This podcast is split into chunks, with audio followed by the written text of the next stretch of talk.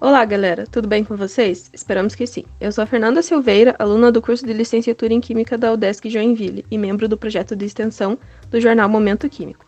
O episódio de hoje tem como título Me Formei e Agora, onde falarei um pouquinho sobre o histórico que envolve a carreira química, referente ao texto de histórico da edição Me Formei e Agora do nosso jornal. Espero que gostem.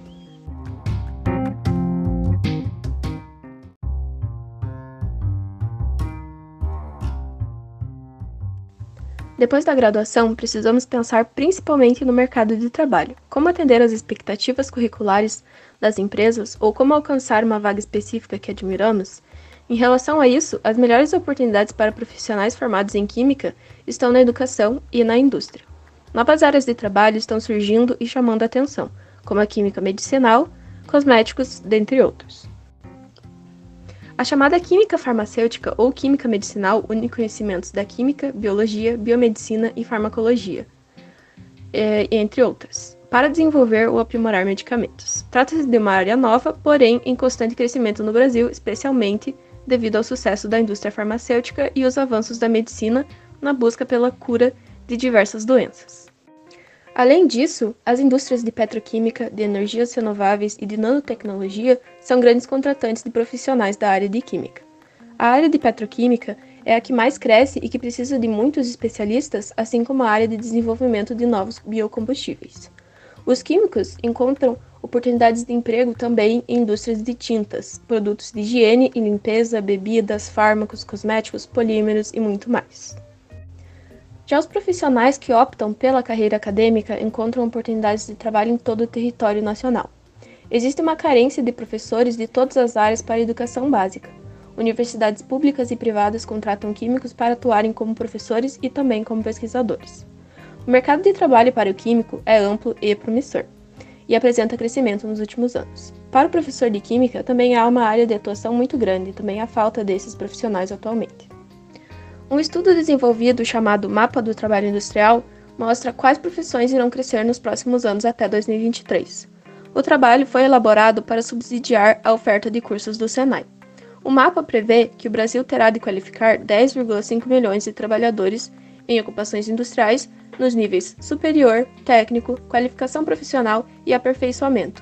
Entre as ocupações técnicas com maior demanda por formação dentro e fora da indústria estão os técnicos químicos, os técnicos de laboratório industrial e supervisores da fabricação de alimentos, bebidas e fumo. Esse mapa também aponta os cursos de qualificação que terão alta demanda no período, como química, borracha, petroquímica, petróleo, gás e fármacos. Eles são voltados a jovens ou profissionais com escolaridade variável de acordo com o exercício da ocupação e que buscam desenvolver novas competências e capacidades profissionais. Existem também ocupações em alta que exigem qualificação profissional. Mas e quanto à pandemia do Covid-19? O que ela causou no mercado de trabalho? No setor químico para fins industriais, a crise imposta pela Covid-19 afetou o consumo de produtos químicos de uso industrial no Brasil, mas não conteve o avanço contínuo das importações sobre o mercado, cada vez menor atendido pela produção nacional. O maior incidente de químicos no mercado internacional e a queda de preços, na esteira do menor consumo global com a pandemia, resultaram em aumento das importações em volume. A Associação Brasileira da Indústria do Plástico, a Abiplast, informou que houve queda de 40% na produção do setor em abril de 2020, mesmo que empresas que fornecem produtos plásticos para a área de saúde e descartáveis verificaram aquecimento da demanda.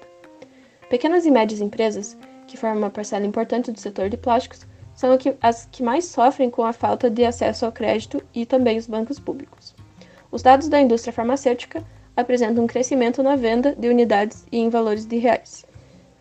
O trabalho formal no ramo químico, de maneira geral, acompanhou a mesma trajetória do mercado formal, isto é, impacto negativo a partir de março de 2020, quando há o decreto de pandemia e do estado de calamidade pública.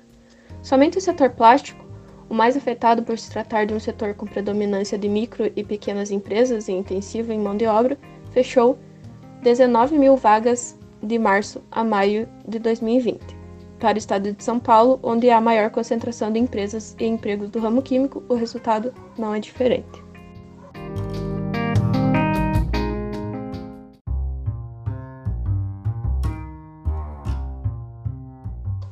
Esse foi um episódio sobre o histórico que envolve a carreira química. Se vocês gostaram, compartilhe com os amigos, a família, os colegas e sigam o nosso podcast. E não se esqueçam também de acompanhar nosso blog jornalmomentoquímico.wordpress.com e as nossas redes sociais, Instagram, arroba Momento Químico e Facebook, na página Jornal Momento Químico. Obrigada por nos ouvir e até a próxima!